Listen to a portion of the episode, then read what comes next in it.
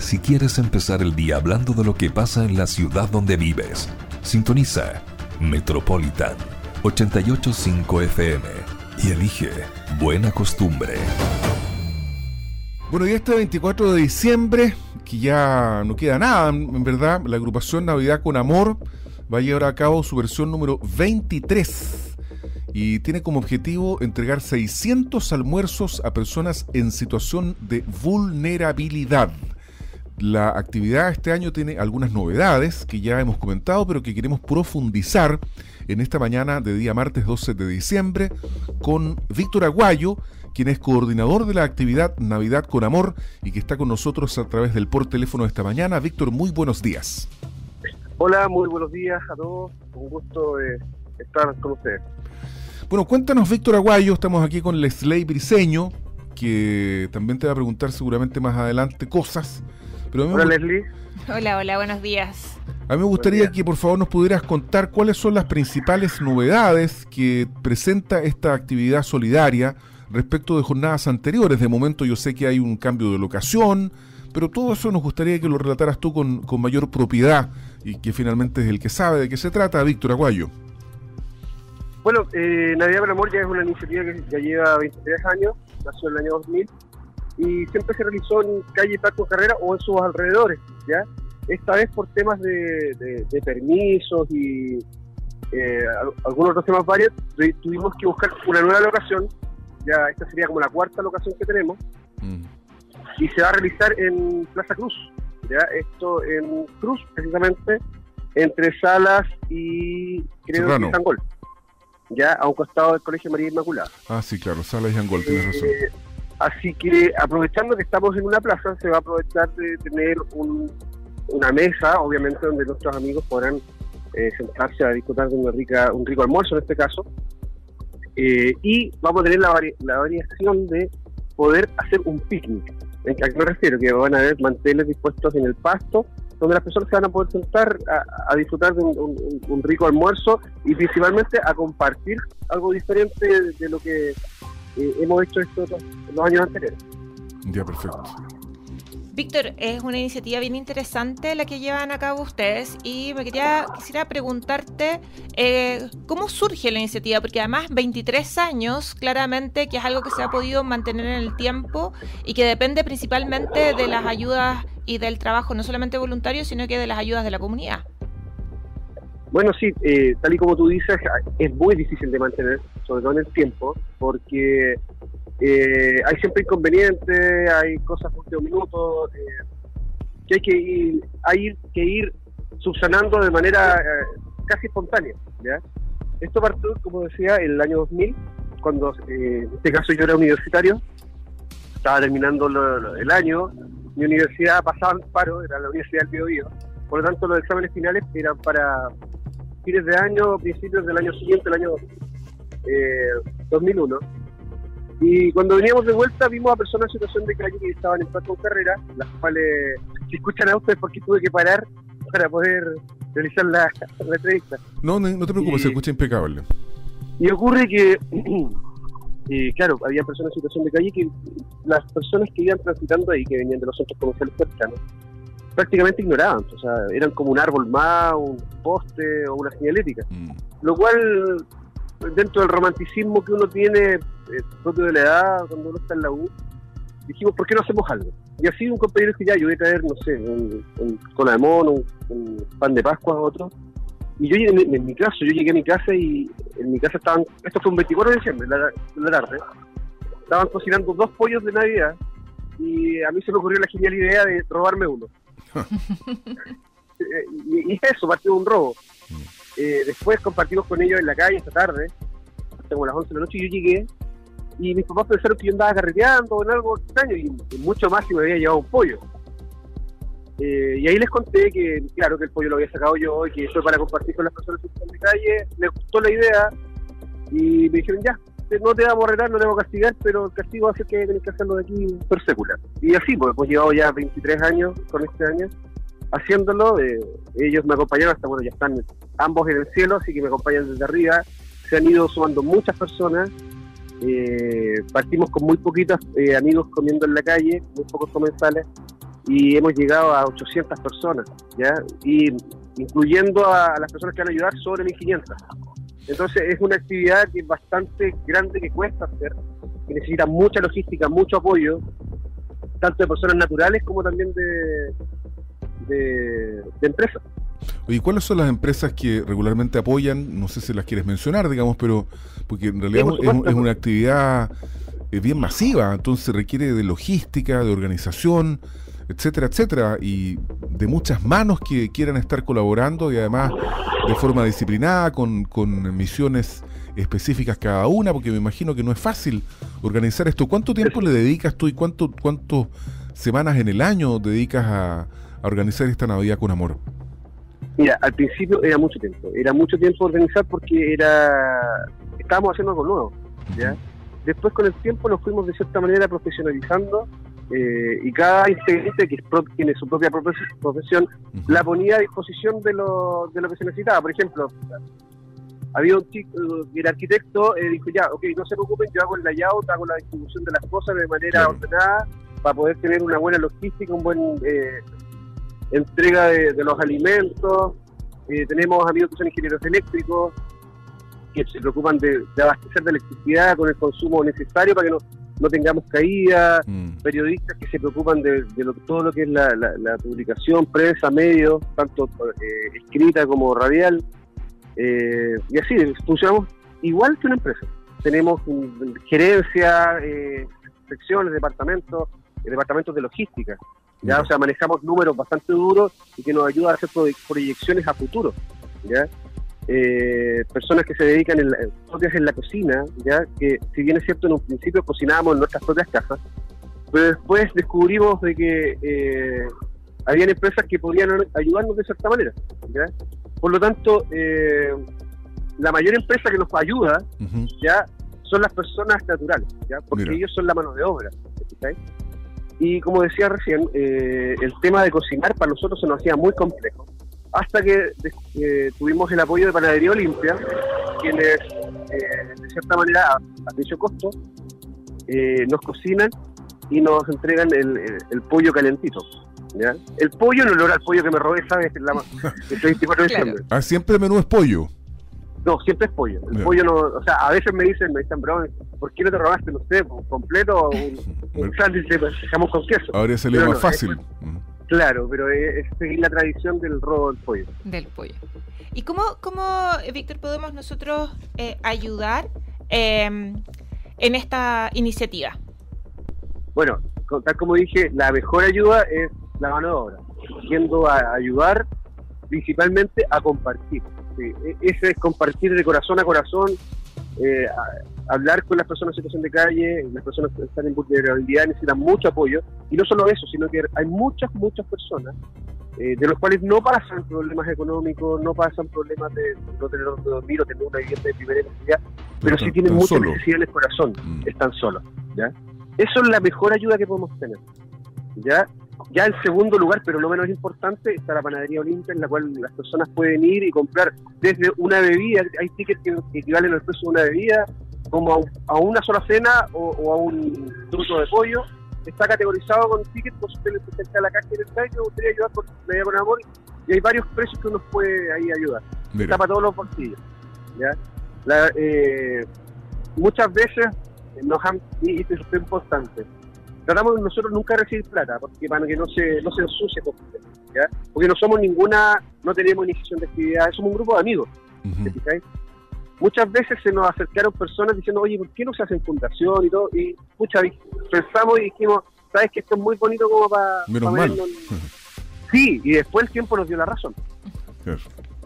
Oye, el tiempo nos dio la razón. Fíjate que yo estoy convencido que la, muchas personas eh, pensaban que esta, eh, digamos, organización Navidad con Amor era... No me digas, no me digas, no me digas. ¿Qué? Éramos del hogar de Cristo. Claro, que era una organización que estaba vinculada con, con alguna otra, digamos, o que era claro, no, nada, una organización de carácter nacional y es absolutamente local, digamos.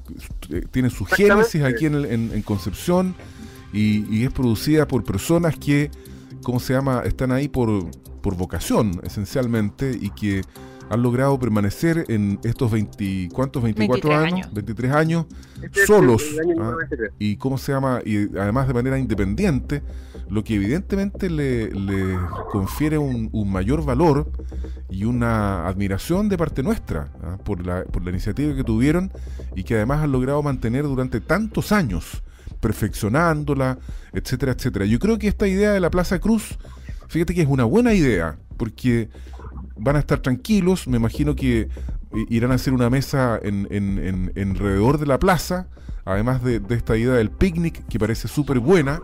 Así que está todo súper bien y cuenten con nuestro apoyo y qué bueno que hayamos podido hacer esta, esta conversación para difundir todavía más la Navidad con Amor con Víctor Aguayo, quien es el coordinador de esta actividad, el primero que se puso con un pollo 23 años atrás.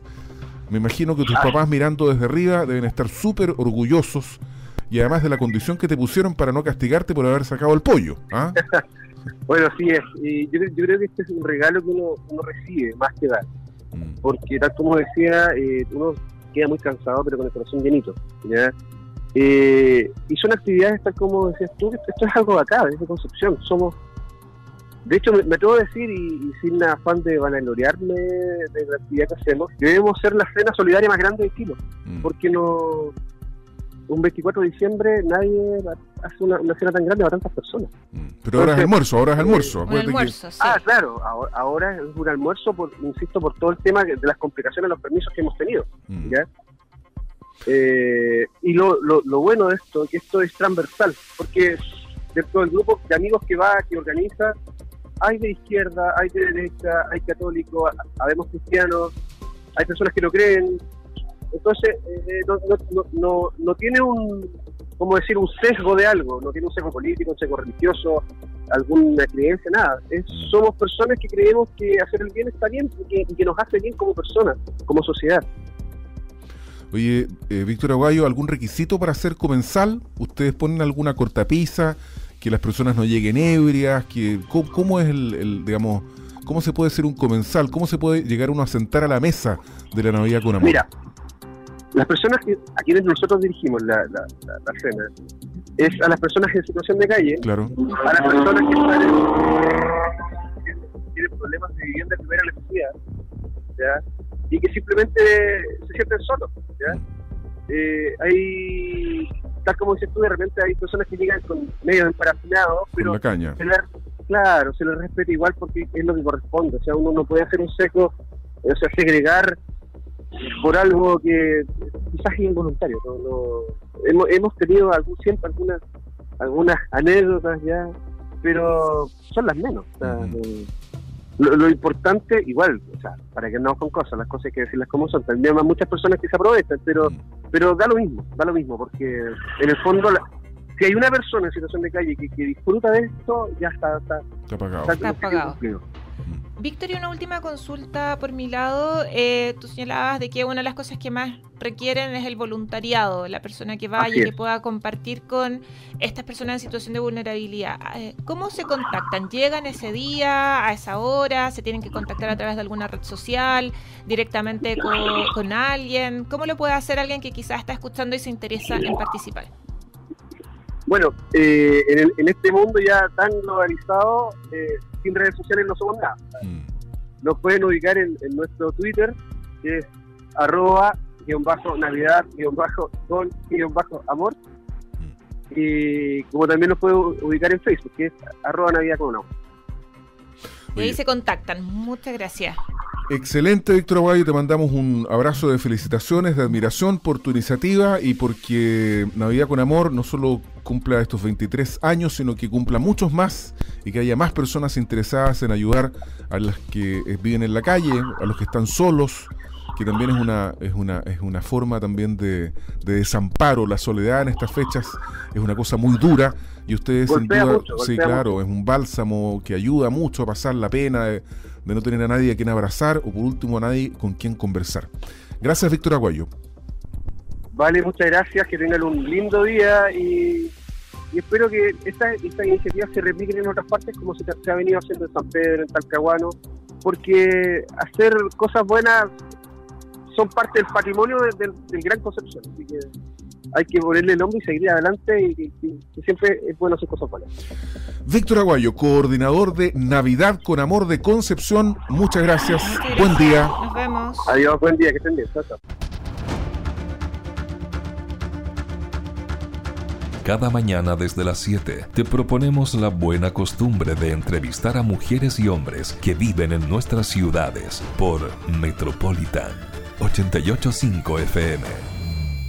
Este fin de semana que pasó asumió el presidente de Argentina, el llamado libertario Javier Milei, e hizo cosas, tuvo no solo gestos, sino que acciones concretas que estaban vinculadas con algunas cosas que él había anunciado antes de asumir y antes de ganar la presidencia de la República. Pero vamos a analizar qué, cómo han sido estos eh, primeros días, estas primeras horas eh, de Javier Milei al mando de la Argentina, qué es lo que debería hacer en los eh, simbólicos 100 primeros días de su mandato, cuáles son los primeros desafíos que debería acometer Javier Milei. Y para eso estamos en comunicación con Miguel Ángel Fernández, docente e investigador del Faro UDD de la Universidad del Desarrollo, Miguel Ángel, ¿cómo estás tú? Muy buenos días. Buenos días Álvaro, buenos días Leslie. Qué, qué gusto estar con ustedes nuevamente. Igualmente, pues señor. Sí, un gusto Miguel escucharte de nuevo acá con nosotros y partamos con lo que está ocurriendo en Argentina. El domingo eh, se produce el cambio de mando, hay varios desafíos, se está esperando con bastante, bastante ansiedad las primeras medidas. Algunas ya se tomaron, la eliminación de los ministerios, el que haya derogado el decreto para poder nombrar a su hermana en un cargo eh, de importancia, pero entrando ya en materia, más allá de algunas cosas... Eh, que ha eh, tomado razón y que se han realizado estas últimas horas, ¿cuáles son los desafíos que tiene mi ley en estos primeros 100 días? Siempre se habla de, tú lo sabes muy bien, los primeros 100 días de gobierno.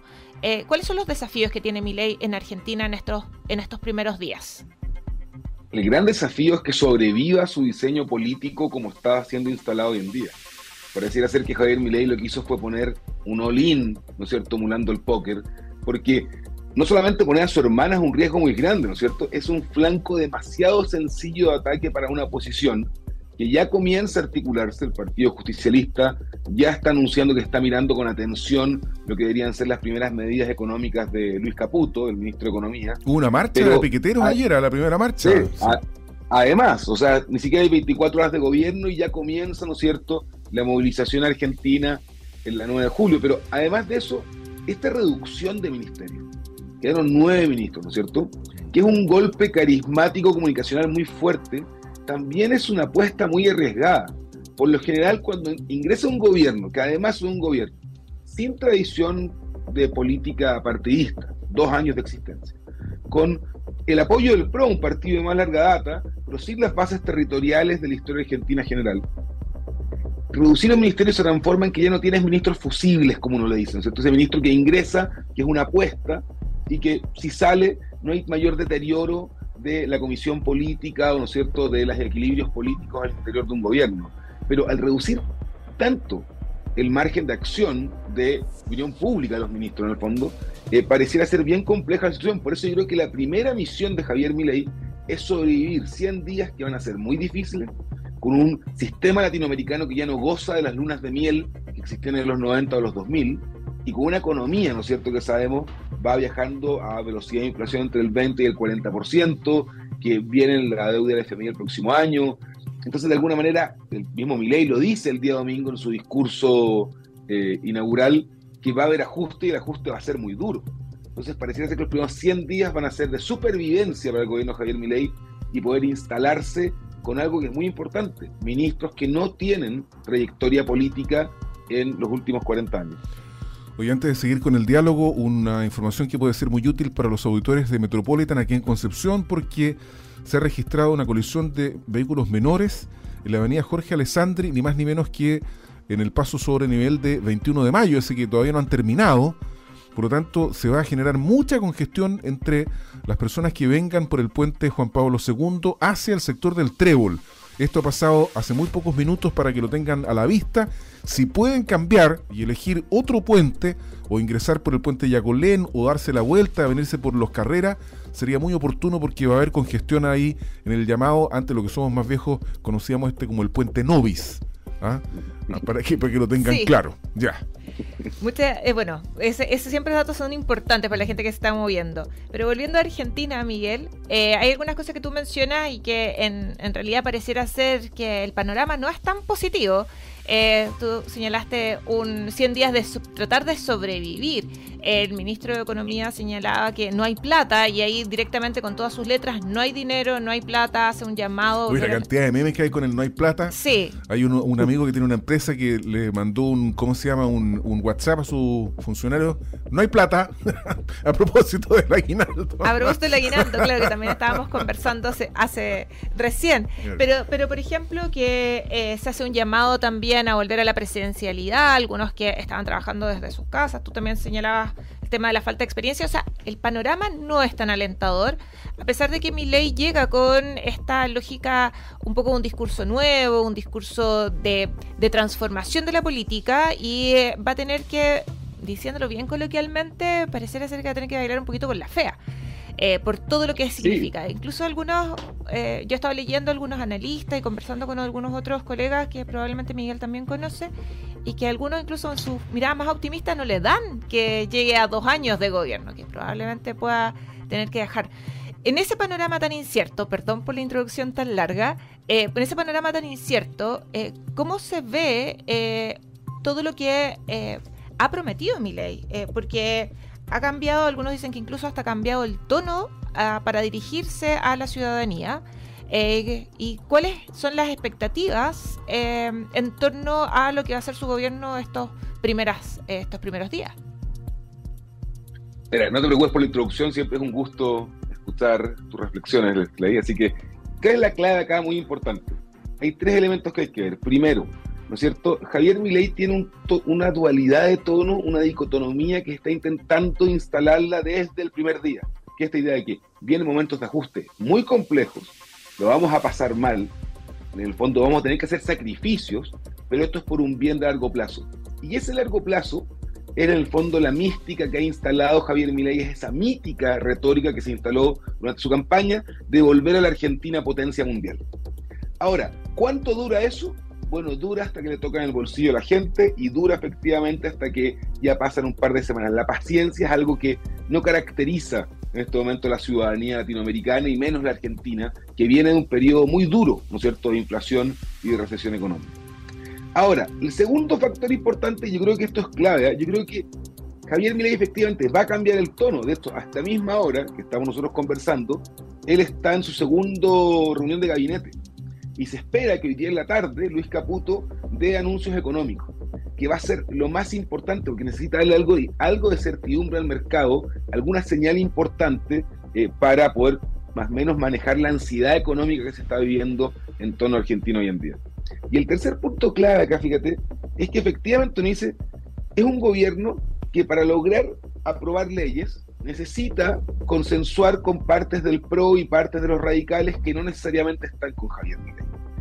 Y necesita sobrevivir, no solamente, yo digo cuando sobrevivir los primeros 100, 100 días, es mantener de alguna manera el diseño político original. Yo realmente creo que la incorporación de su hermana en un puesto tan relevante es un flanco demasiado, demasiado eh, fácil de atacar para la oposición. Si empiezan a haber problemas, van a apuntarla a ella, porque es el bastión, es el gran consejero de Javier Milei. Javier Milei la nombra, de hecho, como la jefa ella. Mm. Es, el artífice de alguna manera. Entonces, pero si tú pones a un hermano en eso, pareciera ser que es bastante sencillo que la oposición acuse nepotismo. Veamos lo que ha pasado en Chile durante, ¿no es cierto?, los últimos 10 años, lo que pasó con el embajador en Argentina en un momento. O sea, es muy, muy sencillo en realidad que te hable un blanco político gratuito. Y lo tercero que creo que hay que tener en consideración frente a eh, lo que va a vivir Javier Milei es que efectivamente tiene que hacer un plan de shock para poder de alguna manera al menos mostrar resultados dentro del primer año. Y eso va a ser en gran medida el control de la inflación. Pero el control de la inflación no depende 100% de las medidas que tome Javier Milei hoy en día. Hay un rezago de la política monetaria que afecta. Entonces, manejar expectativas, y esto es un gobierno que se va a jugar gran parte de la cancha política entre el carisma de Javier Milei y la figura que pueda él imponer en la sociedad y en la opinión pública argentina contra la dura realidad de un país que vive una de sus crisis económicas y sociales más importantes de las últimas cuatro décadas. Sí, ahí hay una, un, tú lo señalabas, el tema de la inflación que se viene arrastrando ya por muchos años, décadas tal vez.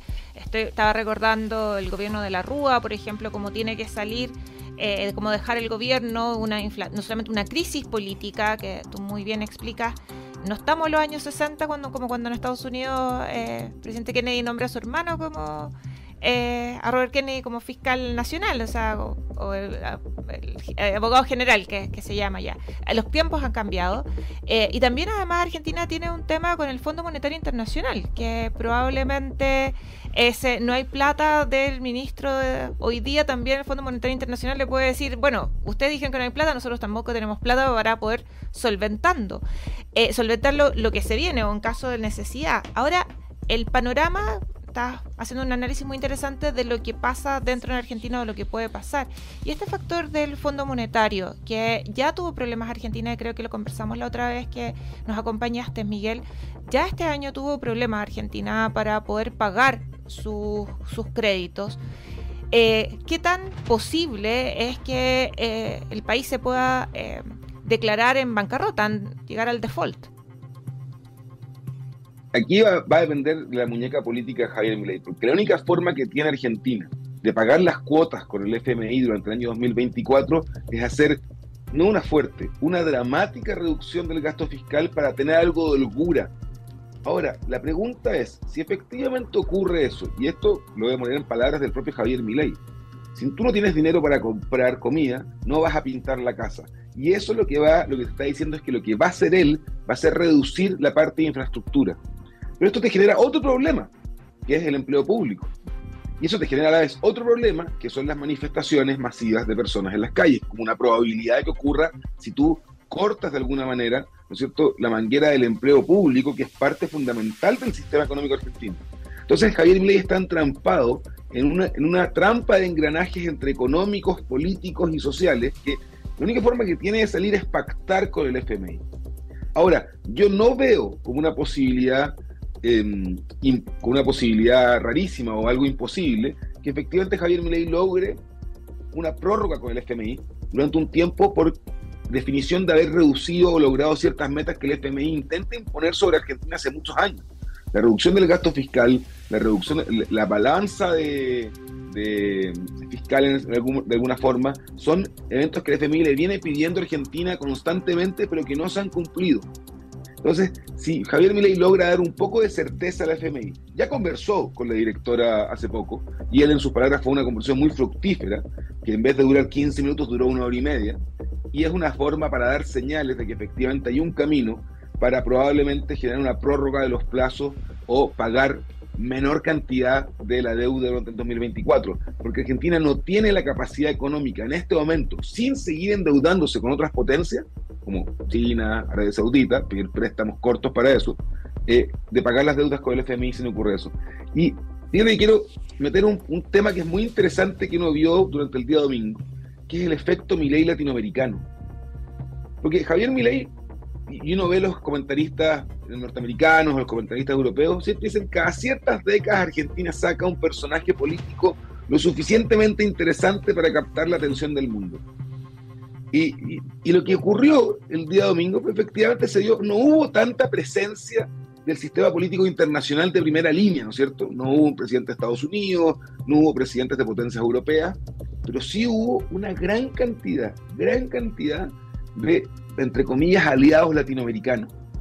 Y esto te demuestra el efecto que tiene para las oleadas, de alguna manera, y movimientos de derecha más dura en este caso, eh, la figura de Javier Milei y el hecho que haya llegado al poder. Sí, interesante lo que señalabas, era algo que también te iba a comentar, el tema de cómo influye en América Latina y, y con los líderes, porque se tomó fotografías no solamente con muchos de ellos, sino que además eh, la cantidad de presidentes de jefes de Estado latinoamericanos que llegaron, y ex jefes de Estado, pensemos Bolsonaro, eh, que llegaron al cambio de mando fue bastante significativa en comparación con otros procesos similares que también se están eh, produciendo en este momento. Ahora, ¿cómo, ¿cómo influye esta nueva derecha, esta derecha más extrema, como tú lo comentabas, en los procesos electorales que se vienen en el resto de América Latina. Mira, lo que hay que decir es que esta nueva derecha, entre comillas, ¿no es cierto?, que es una derecha nacionalista de corte populista generalmente en Latinoamérica, em, tú lo sabes mucho mejor que yo, les eso, pero básicamente ha sufrido derrota tras derrota consecutiva en los últimos periodos. Desde el gran inspirador, Donald Trump, de ¿no es cierto?, que pierde contra Biden, la derrota de José Antonio Casta en Chile, la derrota de Bolsonaro en, en Brasil, lo que tuvo que hacer el presidente Lazo, incluso en Ecuador, al tomarse la píldora de autodestrucción. Entonces, era un movimiento político que venía, ¿no es cierto?, con derrota tras derrota consecutiva. Y la verdad, las cosas es que el triunfo Javier Milei los revitaliza. De hecho, no es casualidad que Javier Milei haya hecho una inauguración al puro estilo norteamericano. No es casualidad que Javier Milei haya instalado al momento cero de eh, su elección la oficina del presidente electo, que parecen ser elementos bastante novedosos para Latinoamérica, pero en verdad son parte del manual de acción política de los Estados Unidos durante los últimos 50, 60 años y la inauguración frente a la ciudadanía y de espalda a lo que sería el Congreso o el Capitolio de Estados Unidos es una tradición que data desde el inicio de la República. Entonces, uno se da cuenta efectivamente que el efecto de Javier Milei revitaliza esta idea de la batalla cultural, esta idea de la, una derecha sin, sin, sin tabús, que habla de manera directa, eh, mucho más histriónica, basada algunas veces o que ha logrado sus mejores resultados en candidatos carismáticos y que en el fondo establece un mundo entre blanco y negro que lo que, lo que genera es una polarización, al menos en a nivel de representantes de Latinoamérica, lo cual sabemos que para la estabilidad democrática de un continente que tiene fama de tener oleadas de autocracia y de democracia, no es lo más sano. Miguel Ángel Fernández, docente e investigador del Faro UDD. Muchas gracias por haber venido a conversar con nosotros esta mañana, que en buena costumbre, Miguel Ángel. Álvaro muchas gracias y buenos días a todos allá en Concepción. Que estén muy bien. ¿eh? Gracias, Miguel, nos vemos. Buena costumbre de Metropolitan 885 FM es también una emisión multiplataforma para empezar el día informados.